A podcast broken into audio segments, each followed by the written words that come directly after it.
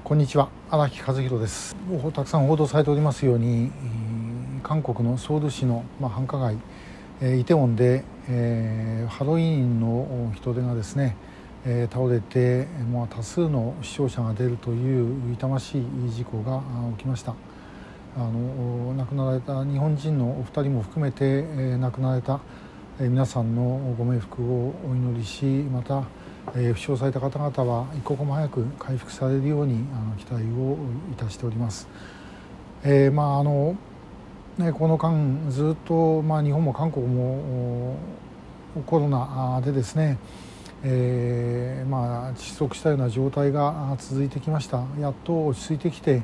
えー、外出てみんなで騒げるという時になってですねおそらく気分も本当に高揚したんだろうと思います。えー、私も大学で見ててですね本当にあの去年一昨年えー、入ってきた学生たちかわいそうだなというふうに思いました。もうね一番大学生活を謳歌しなきゃいけない時にもう自宅にいろとかですね、えー、もうそういうふうに言われてしまったということで、まあ、本当かわいそうだったんですが、まあ、あのイテウォンの実行のですねあの、まあ、若い子たちも本当に同じような思いでえー、嬉しかったんだと思うんですけども、えー、誠にあの本当残念です。で韓国はあのその前の日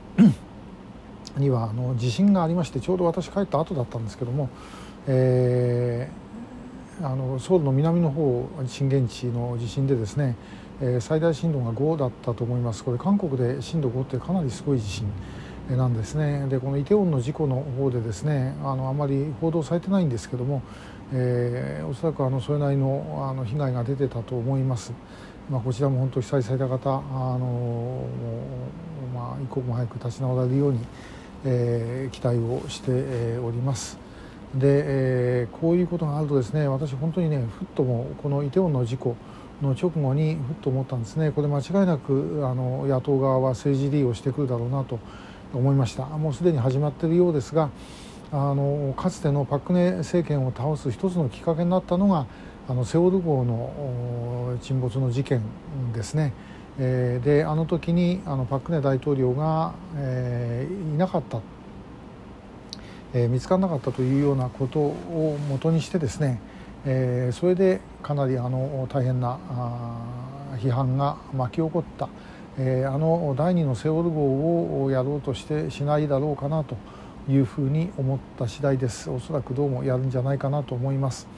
えー、ただ、まあ、セオル号の場合は船の沈没というはっきりしたことありますけども今回の場合は、まあ、あのもちろんそれは警備上の問題とはあるにしてもやはり自然発生的な部分がどうしてもあったんで、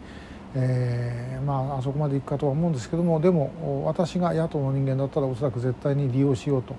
え、するだろうと思います。まあ、あの逆に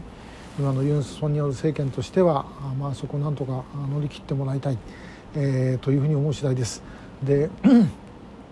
まあ、韓国行ってあの何人もの知人友人といろいろ意見交換してきましたけども、まあ、あの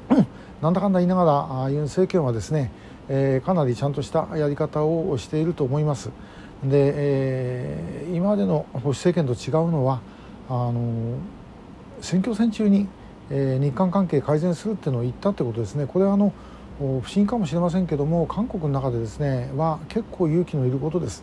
えー、もうともかく本当にあのギリギリの選挙だったわけですからあそういう選挙でですね、え、日韓関係良くするって言えば当然親日派っつってですね、え、野党あの野党側って今の野党側ですが、まあ、批判をするわけですね、まあ、そういう中であのそれを言ってたというのはやはりあのもうそれなりの確信があるんだろうというふうに思います。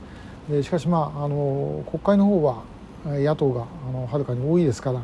えー、これから先もまだ厳しいことが続くと思うんですけども、まあ、なんとかですねあのこういうようなことをしっかり乗り切ってもらいたいというふうに思います。改めて考えてみるとですねあのパク・クネ政権倒した時のろうそくデモとかあれ絶対に自然発生じゃないですよね明らかにあのもうあれだけのろうそくどうやって用意するんだっていう問題があります。で,、えー、でしかもなおかつかなりある意味整然と行われていたということから考えて、えー、デモに参加している大部分の人はもちろんそこまで気が付いてないんでしょうけどもやっていた方はもう明らかにこれ政権を倒すという目的があった。えー、それはあの何だったのかっていうとですねパク・クネ政権の時に、まあ、あのあれは弾劾される前の年ですねあのデモが始まる頃ですけどもあの国軍の日の時にですねもうともかく、え、北朝鮮からもう来られる人はもうどんな上の幹部でも一般の国民でもいいから、え、来てくださいと大韓民国がみんな保護しますっていうようなことをですね、え、言ったんですね。これはもう北朝鮮にとってはものすごい脅威えー、ということになります。で、えー、もうどうにでもしてもあのパク・クネ政権を倒さなきゃいけなかったということがあって、えーそまあ、あのあれだけのことをやった、えー、もちろんそれだけではなかったと思うんですけどもそういう部分があったことは事実だろうと思います。で、えー、今回このユン・ソンニョル政権このイテウォンのですね事件事故によって、まあ、どういうふうにあのまた政界が動くか分かりませんけども私としてはなんとか乗り切っていただきたいというふうに思うばかりです。まあ、それにしても本当あの若い子たちがあの命を落とすっていうのは本当にやりきれないですね。あの改めて亡くなった方々のご冥福をお祈りしたいと思います、えー、今日もありがとうございました。